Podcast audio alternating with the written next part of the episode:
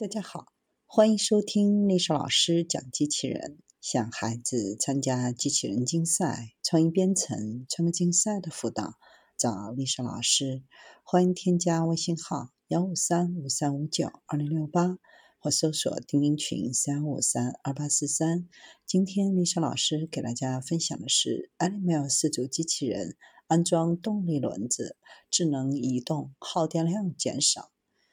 能行走的四足机器人 Animal 的无轮版本早就推出了。它靠四条机械腿蹒跚前行，能够穿越不平坦的地形，甚至可以爬楼梯。